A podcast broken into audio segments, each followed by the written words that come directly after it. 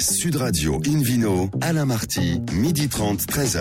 Bonjour à toutes et à tous, bienvenue à bord de ce numéro 896 d'Invino depuis la création de l'émission en 2004. Comme vous le savez, nous sommes en public et délocalisés chez le caviste Nicolas à Paris, au 31 Place de la Madeleine. Je rappelle que vous écoutez Invino Sud Radio à Perpignan par exemple sur 103.2 et qu'on peut se retrouver sur notre page Facebook Invino. Aujourd'hui, un menu qui prêche comme d'habitude la consommation modérée et responsable avec le Vino Quiz pour gagner des cadeaux on se sur invinoradio.tv, l'appellation Pic Saint-Loup dans le Languedoc. Et puis la réponse à une grande question, les journalistes du vin sont-ils crédibles ou au contraire achetés? Voilà, on en parlera tout à l'heure. Y a-t-il des pourris chez les journalistes du vin? Voilà. Bonjour à tous les cinq. Qui sont les cinq? Hélène Pio, François Biebert, Fabien Imbert, David Cobol et Philippe Orbach. Bonjour à tous les cinq. Bonjour. Bonjour. Alors prêt parce qu'on a quand même un débat hein, sur la déontologie des journalistes. Hein. C'est très bien. Grâce à vous Fabien. Alors pour commencer cette émission, une vidéo sur Radio, on retrouve David Cobold, le cofondateur de l'Académie des vins et des spiritueux, pour une appellation qu'on aime beaucoup, euh, les Creux Hermitage, avec un zoom sur le millésime 2017. Oui, c'était euh, une occasion récente qui m'a été proposée euh, d'aller goûter 34 vins du millésime 2017 issus de l'appellation Creux Hermitage. Et pour rebondir au sujet dont on va débattre tout à l'heure avec Fabien, euh, j'avais accepté à cette occasion un déjeuner. Donc, pour être clair là-dessus. Quel était le montant de l'addition? Pour être clair là-dessus. C'était un étoilé ou pas? C'était. Euh, je crois qu'il avait une étoile, mais moi j'ai souffert d'un empoisonnement gastrique le soir même. Donc, je ne ah sais pas si je vais y retourner. Euh, ça Vous voulez donner le nom ou pas? Oui, pourquoi pas, Vertus, mais je ne sais pas si c'est de leur faute. Ah, euh, mais j'ai un principe très clair. Il y a des épidémies de gastro à l'époque. Oui, oui, mais c'était radical et c'était le soir même et c'était bon. Bon, il n'y a pas autre chose qu'au petit problème personnel digestif Non, non, non, mais Allez, on y va, continue. C'est pas le sujet. Le sujet, c'est que moi, bas politique, par rapport à ça, c'est que je n'accepte les déjeuners, les dîners ou des voyages que s'il s'agit d'un groupe, c'est-à-dire une appellation, un groupe de producteurs, un ensemble, mais pas un seul vigneron. D'accord. Il faut bien euh, mettre la ligne rouge quelque part et, non, mais on en parlera tout à l'heure, il fait bien. Donc ça, voilà, en introduction. Votre, Maintenant, votre honneur, David. Euh, c'est quand même intéressant quand on considère les Côtes-du-Rhône du Nord, ça représente 6% de tous les vins de la vallée du Rhône en France. Donc c'est peu. Euh, les vins de la vallée du Rhône en France représentent 12% de la production française. Autrement dit, les vins du Côte-du-Rhône du Nord dans leur ensemble, les huit appellations, je crois qu'il y en a huit, euh, représentent 0,05% des vins de France. Or, ils ont une puissance médiatique, une couverture médiatique et une image de prestige et de qualité tout à fait justifiée par ailleurs, qui est bien au-delà de ces pourcentages.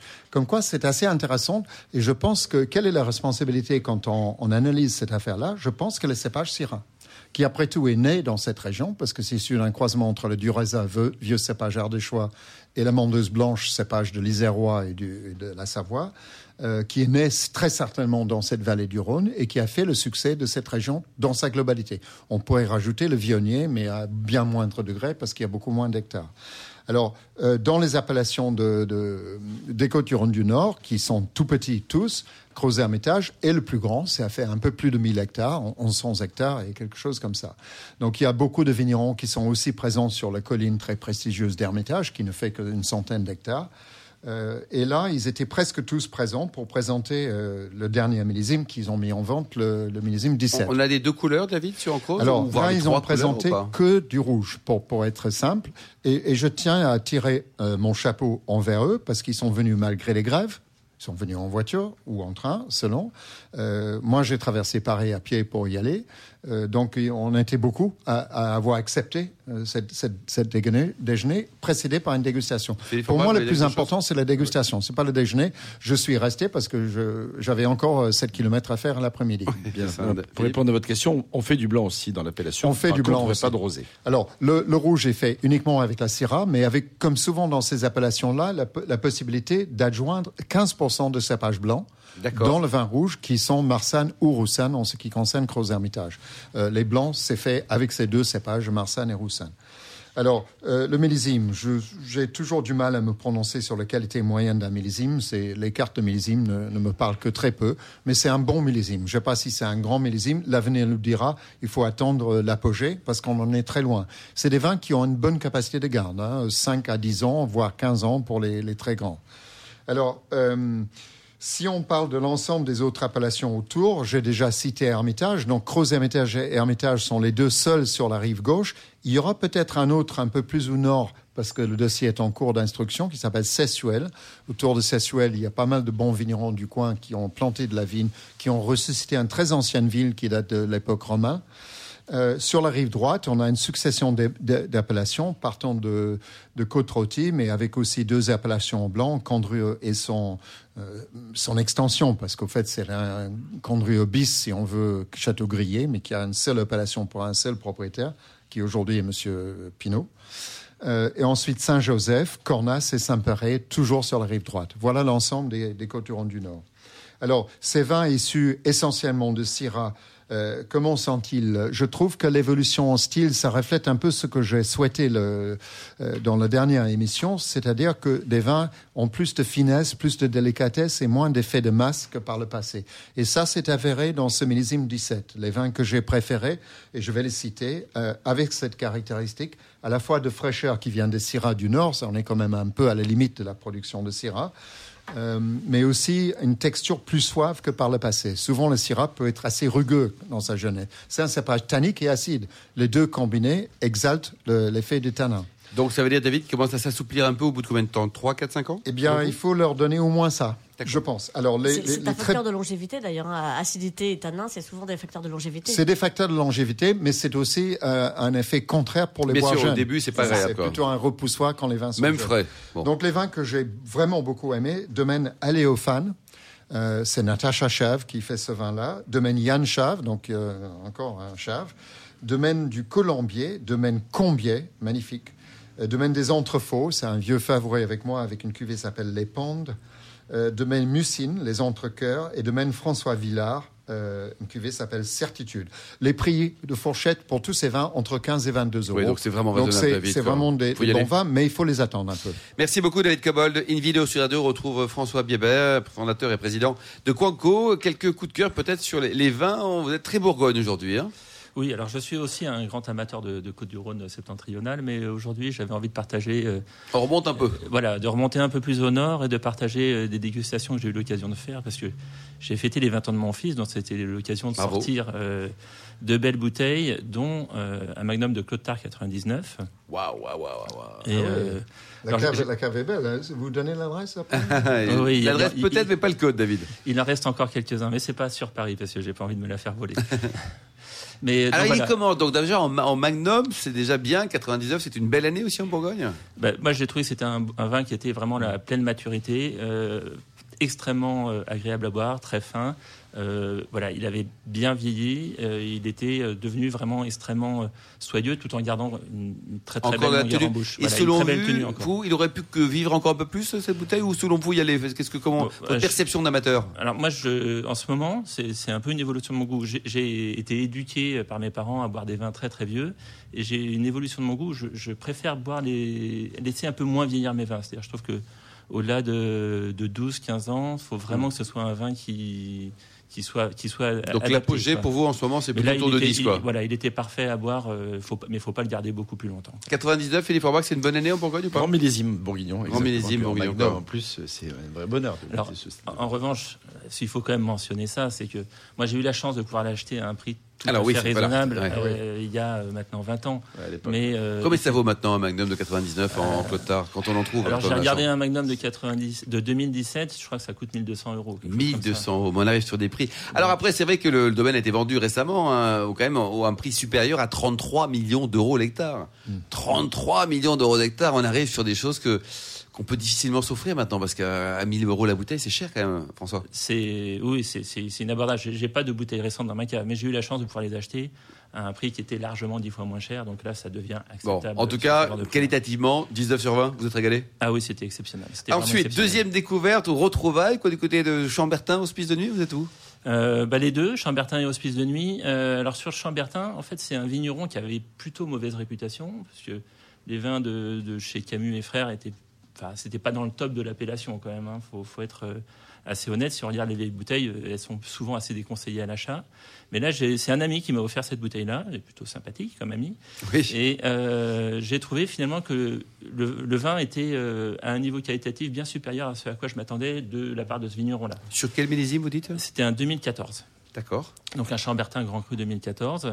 Et été absolument surpris par l'amélioration qualitative de ce vigneron qui euh, bah, fait un vin voilà, de, de très belle facture. Alors en plus, comme c'est une bouteille qu'on m'a offerte, je ne connais pas exactement Mais non, le le prix. prix, quoi, ouais. ouais. Mais bon, en, en cherchant un peu sur Internet, j'ai vu qu'on était quand même déjà dans des prix très élevés aujourd'hui, puisqu'on est aux alentours de 120, 150 euros. Oui, c'est quand même pas. C'est- c'est très, David. Cobol, quand on a un 2014, que- comme François a dégusté, il faut ouvrir la bouteille longtemps, pas longtemps avant de déguster. Qu'est-ce que, qu'est-ce que vous pouvez nous conseiller, David? Honnêtement, ça dépend tellement de chaque vin que c'est très difficile de généraliser. Souvent, si le vin est jeune, si on veut généraliser un peu, c'est le plus le vin est jeune, plus il va bénéficier d'un carafage et d'une bonne aération. Donc, Ça sert de strictement à rien d'ouvrir la bouteille simplement et laisser euh, parce que la surface de contact, c'est le diamètre intérieur, euh, intérieur du col. D'accord. Autrement dit, qu'il va se passer quand même pas mal d'années avant que le vin soit aéré. Ouais. Donc il faut le mettre en carafe. Si on l'ouvre, Euh, carafe, c'est ça Voilà. David? Pour les vins jeunes. Pour, Pour les, les vins, vieux, c'est plutôt le contraire. François, donc, euh, donc là, vous l'avez dégusté avec un- une viande, avec, un, avec quel type de plat?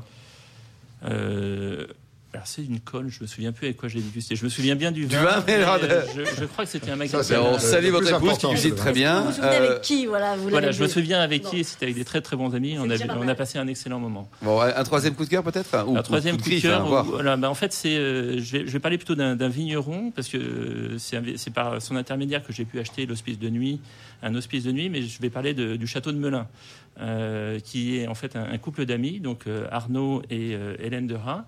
Et si vous voulez passer un week-end en Bourgogne pour aller un peu visiter, ils ont euh, bien évidemment un très très beau vignoble et ils ont un accueil et une- une- enfin, euh, un domaine qui est extrêmement intéressant. Ils ont entièrement passé en biodynamie, mais euh, ils font aussi chambre d'hôte et donc ça permet de passer un très très bon moment. Le cadre est absolument Ils magnifique. sont basés où exactement? Ils sont basés à- au Cédurès. Ouais, Ça région. permet d'être un Voilà. petit peu moins modéré. Ouais. Et, et donc, euh, effectivement, euh, ils ont aussi dans leur, euh, dans, leur, euh, dans leur vin un Gevrey Chambertin et puis un Chambol Musigny qui sont là pour le coup à des tarifs euh, nettement plus abordables par rapport à C'est-à-dire autour de combien aux, aux alentours de 25-30 euros la bouteille. Ah oui, ce c'est très raisonnable. Tout à fait. Bien sûr, pour des grands vins. Mais là, voilà. là, on, Pour de beaux est dans les Bourgognes. villages, pas dans les premiers crus ou les grands crus. Non, on n'est pas dans les grands crus, mais Dans on est en- voilà, sur, C'est très bon. sur le Gevrey Chambertin, si on est en grand cru. là, Ah oui. grand cru. Oui, oui. Donc euh, c'est très ça, bon et c'est d'un excellent rapport ça qualité-prix. s'appelle pas Gevrey Chambertin à ce moment-là. Oui, c'est vrai.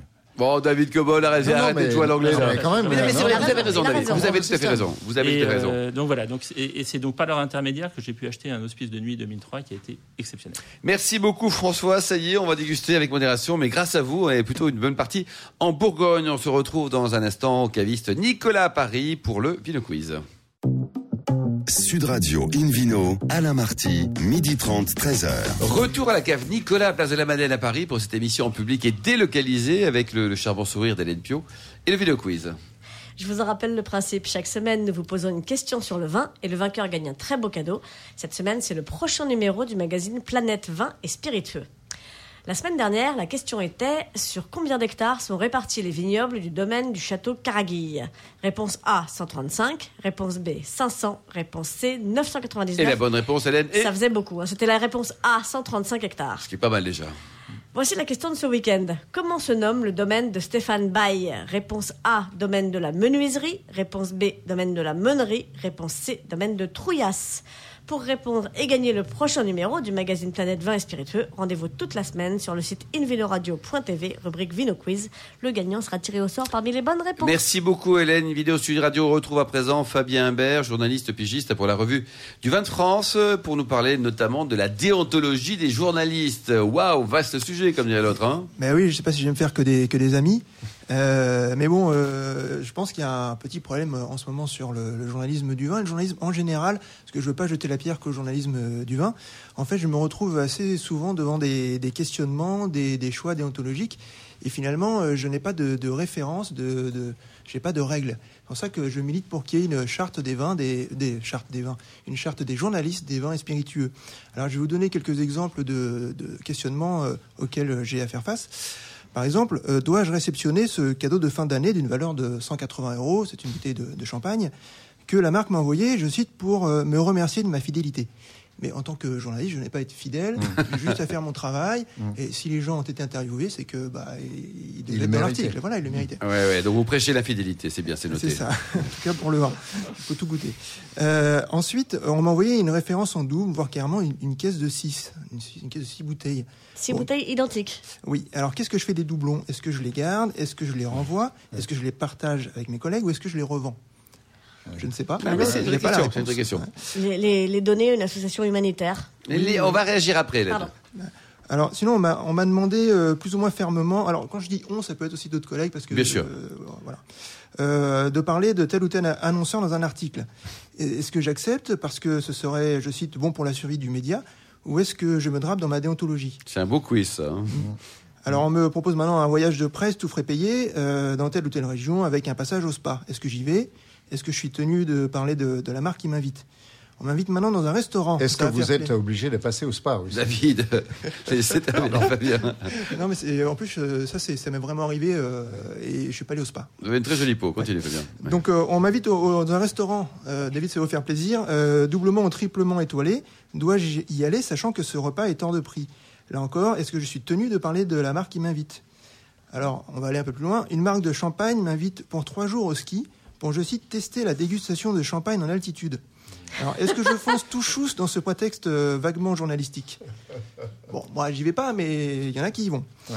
Donc, ce bordelais, ce vigneron bordelais m'invite à assister en loge à un match de rugby de l'Union Bègle-Bordeaux. Et bien sûr, il me paye l'aller-retour Paris-Bordeaux. Est-ce que j'accepte? Oh, pour rencontrer le président. Marty, ça peut être sympa. mais, mais il y a, C'est une question fois, il y a pas de d'actualité, ça. Alors, ce vigneron m'a accueilli chez lui, il m'a fait rencontrer sa famille, euh, j'ai dîné à sa table, j'ai dormi chez lui. Bon. J'ai épousé sa fille. Voilà. On a fait une totale, là. Je suis devenu ami avec lui. Est-ce que je peux toujours écrire sur lui? Ah ouais, c'est bonne Alors, c'est plein de, que- questions comme ça. euh, Peut-être un, un- un dernier. euh, un dernier euh, Oui, une question, une qui pourrait, exemple. voilà. là.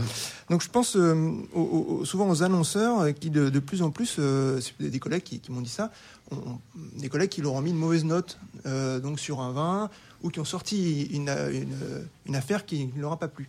Eh ces annonceurs maintenant arrêtent de, payer des, des pages de pub, que ce soit à la radio, à la télé ou dans les journaux. Donc une charte, ça pourrait aussi aider les, les journalistes à tenir tête à, à ce type de, Ouais. voilà, De pratique. Un directeur général qui est. Bon, Euh, ce dont j'ai parlé, euh, ça existe ailleurs. Euh, c'est pas généralisé dans le milieu, mais je pense que d'avoir une règle claire, ça nous aiderait en tout cas à savoir Bonne faire. question. On va en parler alors. Juste avant d'arriver sur le vin, François Biebert, donc vous êtes le patron de Quanco, un petit mot dans, dans votre métier, là, dans la technologie, tout ça. Il y a cette même problématique de journalistes un peu pourris, véreux, ou alors des gens bien comme Fabien qui se posent des questions? Euh, moi, mon métier, c'est celui de, effectivement, de, de- il y a de la technologie, mais Oui. du marketing digital Eh oui. et donc de la publicité. Donc toutes ces questions-là, effectivement, sont des questions auxquelles on doit faire face. Euh, alors des, des journalistes, euh, moi j'ai un très très bon exemple, c'est que ça m'est arrivé de faire des interviews avec des journalistes français.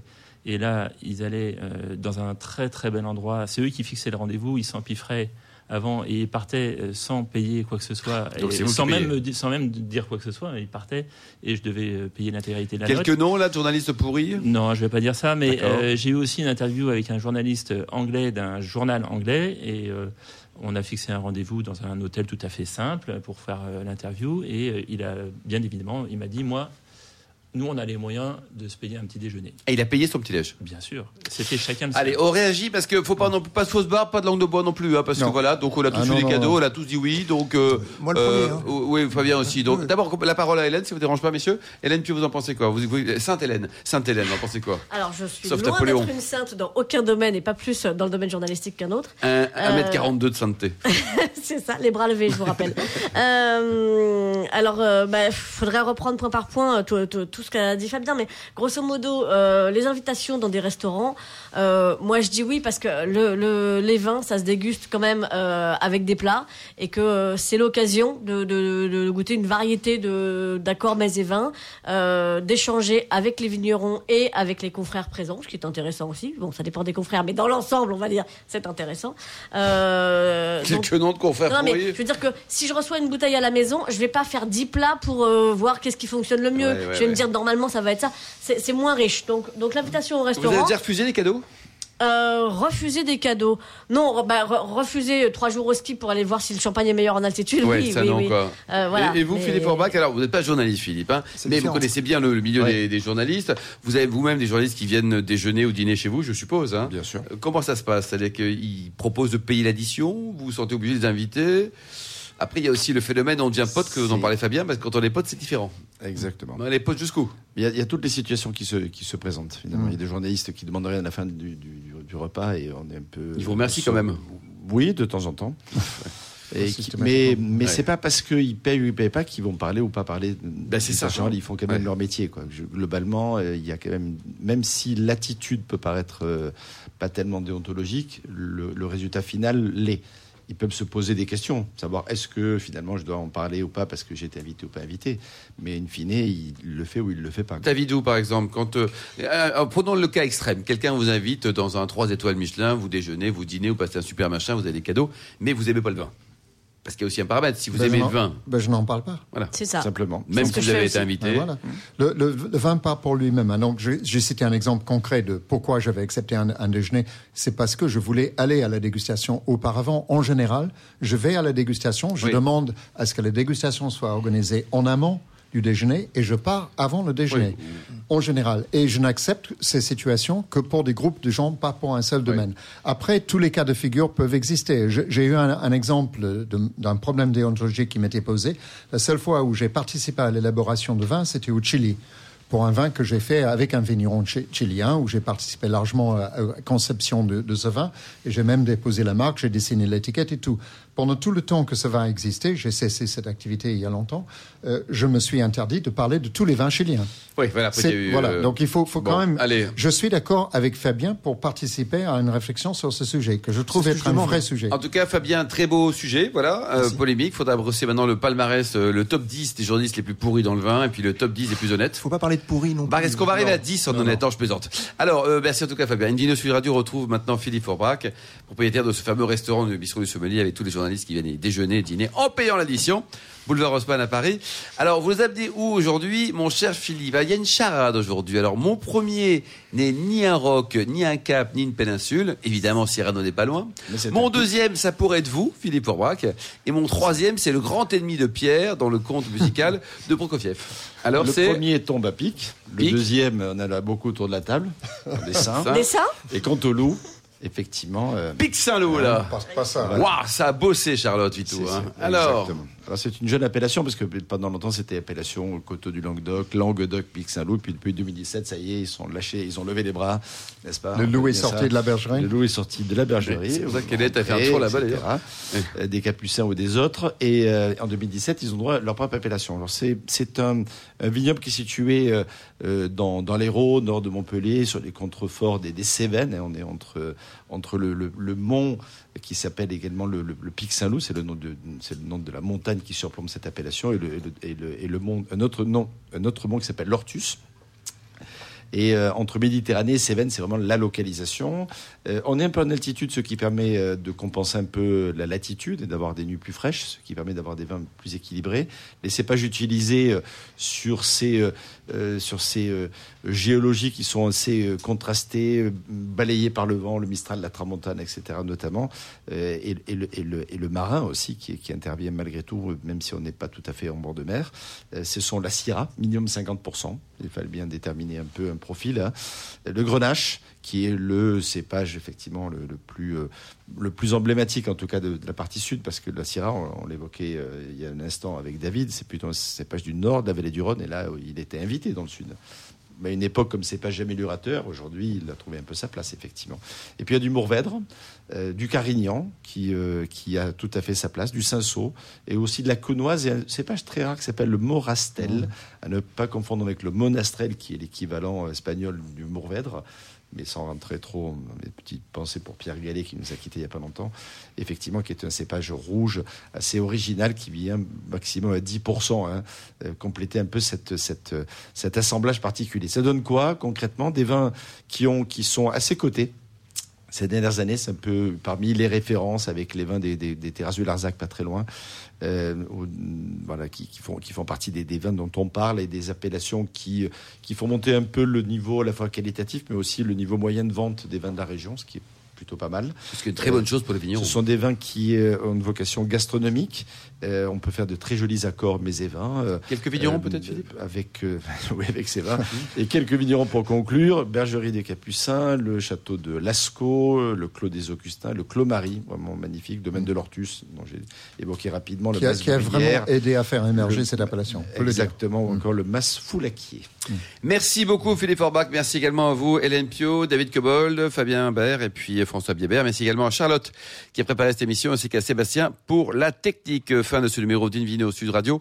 Pour en savoir plus, rendez-vous sur le site sudradio.fr, invinoradio.tv ou notre page Facebook. Invino, on se retrouve demain à 12h30 précise pour une nouvelle émission, toujours en public et délocalisée chez Nicolas, le caviste fondé en 1822. Nous parlerons du domaine de la meunerie, du château L'Argilus du Roi à Bordeaux, sans oublier un zoom sur le vignoble de Brouilly. Nous serons dans le Beaujolais. D'ici là, excellent déjeuner. Restez fidèles à Sud Radio. Et surtout, n'oubliez jamais, respecter la plus grande démodération.